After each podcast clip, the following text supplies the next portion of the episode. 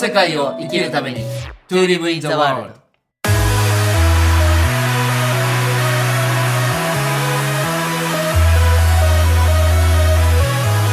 大ちゃんこんにちは。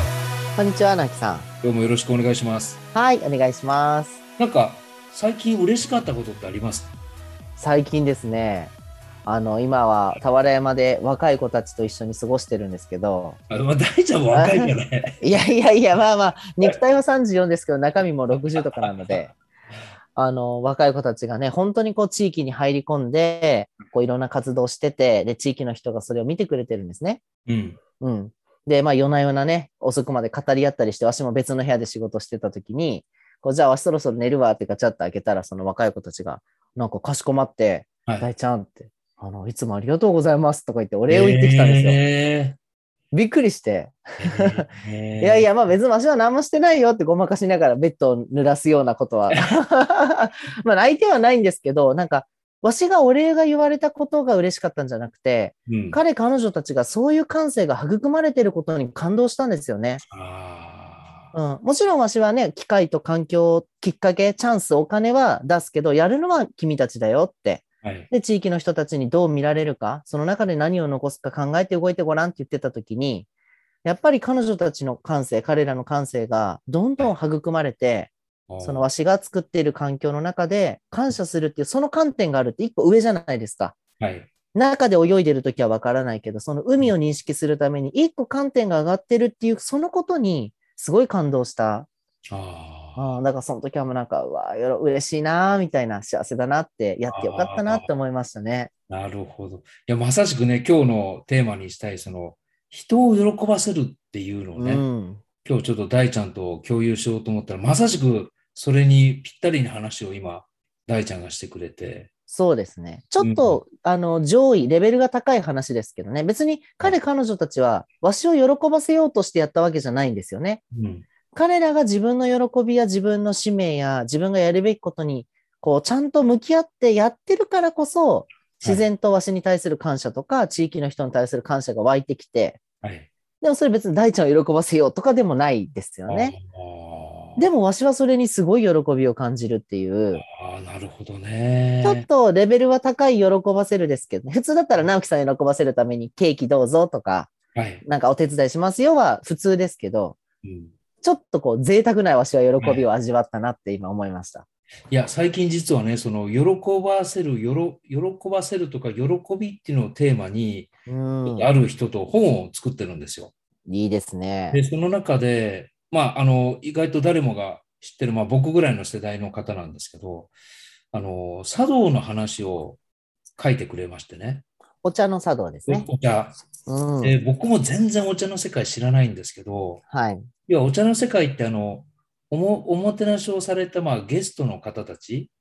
とそのお茶会を主催する人と、まあ、そのあお茶を立てる人とそのお茶会を主催する人と、まあ、実際そのゲストっていうのが、まあ、もっともっと深いんでしょうけどね例えば分かりやすく言うとそういう位置づけの人たちがいて例えばその茶室に入りますよねそしたらこう掛け軸があると。で掛け軸に何かこうか文字が書いてあって、まあ、ほとんどが達筆のことが多いんですけど、でもなぜその今日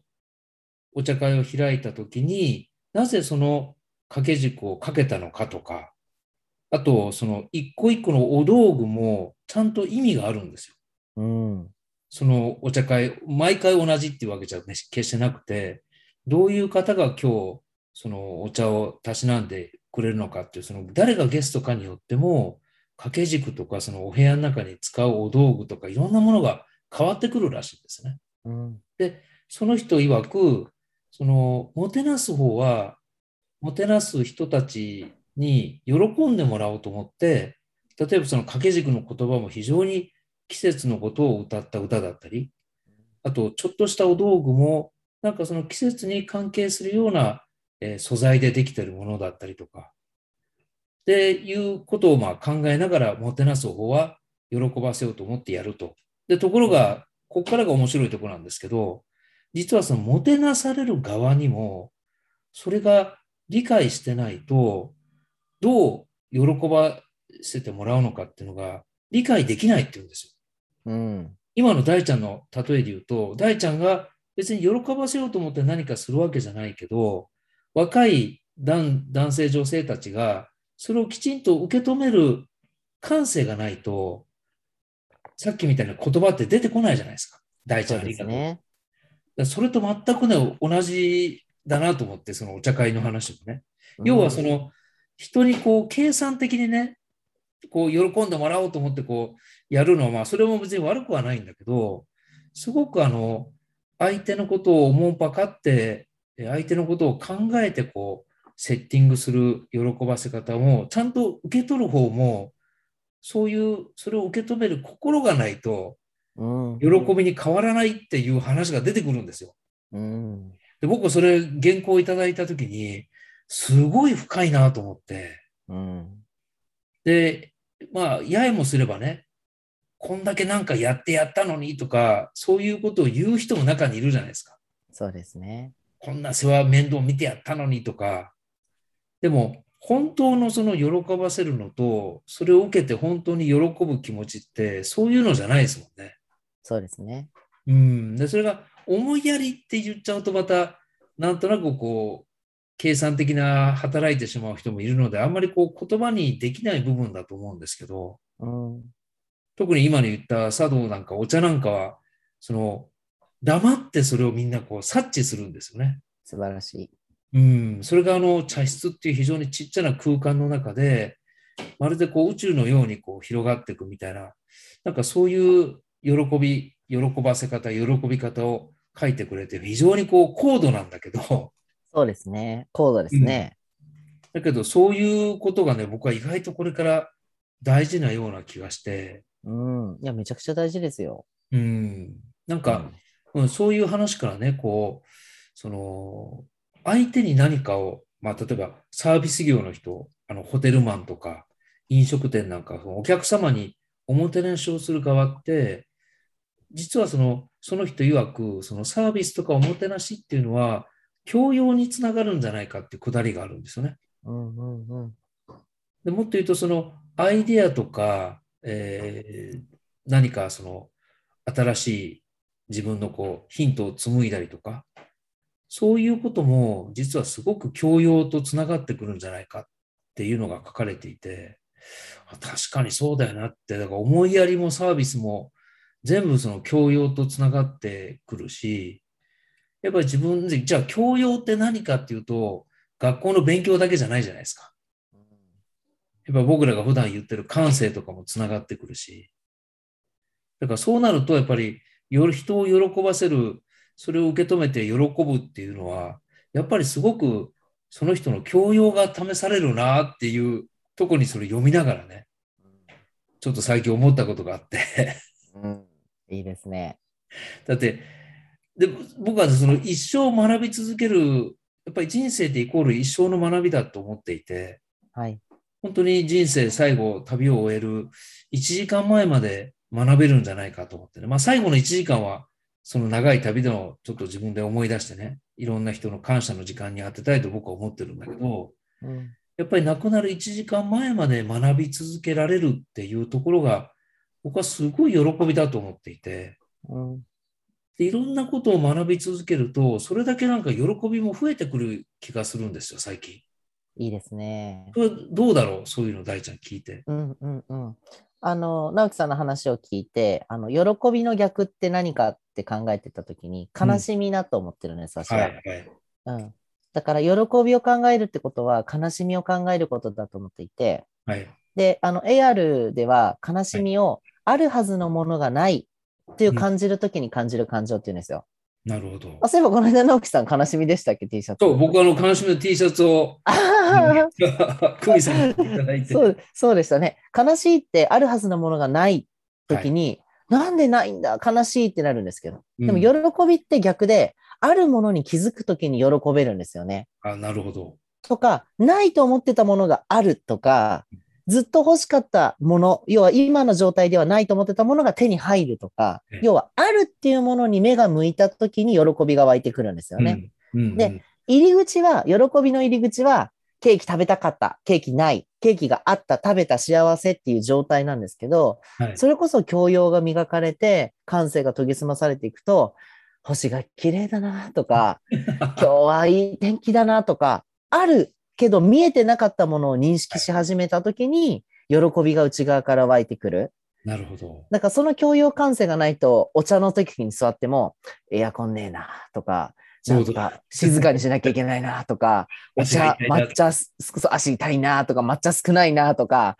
なんかないものに目が向いたら同じ経験しても、喜びが出ないんですけど、はい。その空間の中で、一体何があるんだろうっていうのを、うん、ストレートに教えることなく、おそらくそっとこう置いてあるものが、はいすべてこうさ、あの、前回話した物語みたいなものがあって、うんそれに喜べるから、気づけるからもう喜びが湧いてくる、感動するっていうのがあると思うんです。なるほど、そうなんだようね。ん。だから、日々の生活の中でぜひね、あるものに目を向けていくっていうトレーニング、うん。こうやっぱ自信がない、お金がない、時間がない、体力がない、ないないないないってみんな言って、なんかわざと悲しみのスパイラルに落ちてるので、うんでもさ、って手はあるよねって、目は見えるよねって、はい足もあるよね、ご飯も今日食べれるあるねって。で、あるあるあるからスタートした時に、自分の中で特に喜びが大きいポイントが見つかると思うので、そうですよね。うん。そうそう。だからね、そういう教養っていうとなんかちょっとこう堅苦しいような言葉に聞こえるんだけど、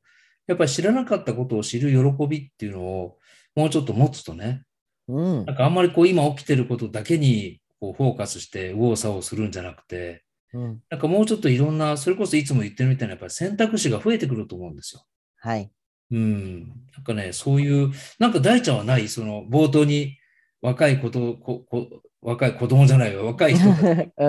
喜ばしてくれたっていうのもあるけど、うん。逆にこう大ちゃんの存在によって、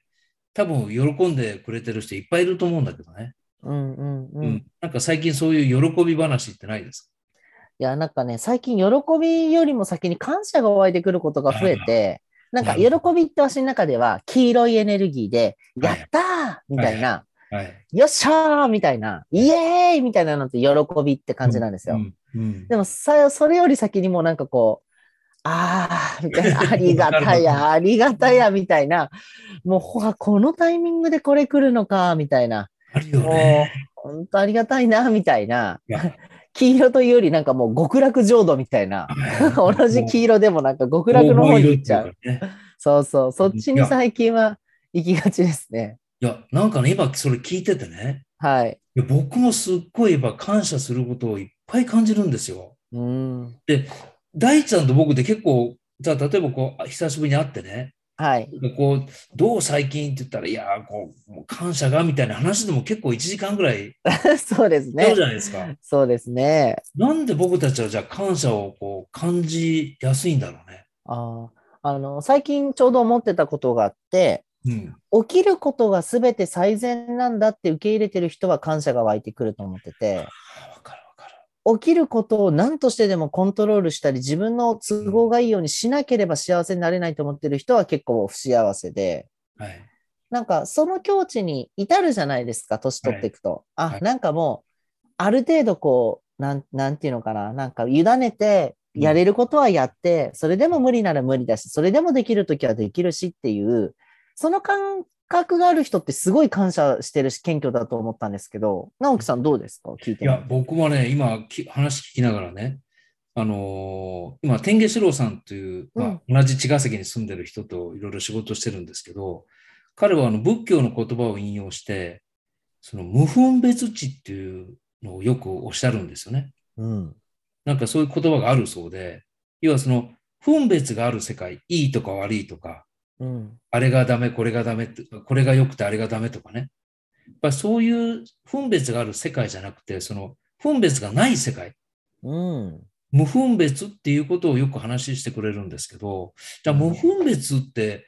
どうやったらそんな気分に近づけるのかなと思うと、それこそあの、元祖天才バカボンの、これでいいのだってあるじゃないですか。うん。ありますね。これこれでいいのだっていうのを結構僕最近口ずさんでるんですけど、バカボンになっちゃうんですね、パパに何か起きた時に、うんって一瞬思うんだけど、うん。次の瞬間にはこれでいいのだって気持ちの中でね、こう唱えるようにしてて、うん、とってもいいと思います。うん。なんかいい意味でこう、どうでもいいっていうかね。うん。なんかそういう気持ちはありますよね。で、うん。大ちゃんとよくその、今まで過去のこの世界の中でも、いや、その、振り幅とかね、うん。なんかその、差異っていう話を何度かしてきて、はい僕だって僕も大ちゃんもストイックだから、なんか一つのことをずーっとやり続けると、それがこう、ちょっと、今日、あ、なんか感覚違うなっていう、その、差異に気づく、気づきやすくなるっていうか、なりますね。うん、なんかいろんなことをやればやるほど、要はルーティン的になればなるほど、その違いっていうのを感覚的にこう感じやすくなるじゃないですか。うん。で、そういうのを僕は今たくさん経験するようにしてるんですよね。いいですね。だからあえてこう自分に負荷をかけると、そのこれでいいのだっていう世界もかければかけるほどこう手放しやすくなるっていうか、うん。例えば1個とか2個しかないと、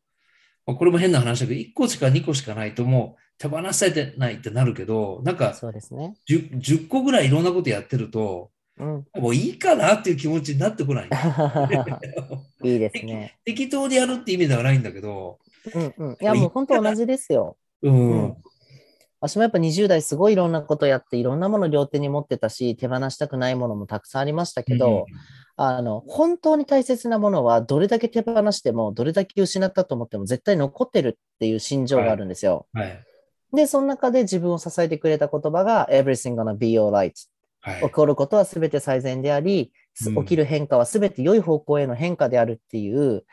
もう何かあった時に、それこそ直樹さんがこれでいいのだって言ってる時に、私は everything gonna be alright っつって、これでいいって。うん常にこう自分に言い聞かせてるから、ね、今日もね、一個ね、いい話があったんですけど、向こうがちょっとムスってしてね、亡くなっちゃったんですよ。あ、本当？そうなんですよ。え？今日地域の、地域というか地域の中にある、ある物件があって、譲ってもらえるって話があったんですけど、うん向。こうがおじいちゃんで、はい。まあ、丁寧にお話聞いてて、すごいいい話してて、あ、もう契約、あとインカウンスだけっていう時に、最後金額の話になったら、もう、うんちょっとこっちが言ったことがもう気に食わなかったみたいで、えもうすぐなしみたいな。えなるほど。うんで、やっぱりその瞬間もうわかるんですよね、こっちから見たら。うわ、もう変わった、このおじいちゃん、みたいな。うん。あ、もう今の一瞬でおな腹を立立てちゃったんだなって。なるほど。うん、まあでも、しょうがないかって。うんでこっちからしたら結構機械損失で、あのエリアのあの物件をもし変えたら、もっとこうやって地域のためにもなれるのにって。はい。ただ他の人に貸すよりも、わしらに貸してくれた方が本当はいいのになとか思うんだけど、everything gonna be alright だから、まあまたご縁があったらその物件返ってくるし、ご縁がなかったら別にその物件にこだわる必要ないよねって。だそこの切り替えがわしら多分早い。普普通の人はそれを数日、数年、下手したら一生、あの時こうだったからって持ち続けて自分で足かせにしちゃうと思うので、はい。ぜひ、あるものに目を向けて、喜びを自分の中で膨らませていってほしいなと思います。そうですね。まあ、とにかくやっぱりね、喜びが多い方が、ね、ねあの、みんなが喜んでくれたらすごく嬉しいし、そうです。なんかそういうことをね、来年も引き続きやっていきたいですね。はい、やりましょう。はいじゃあ今日もありがとうございました。ありがとうございました。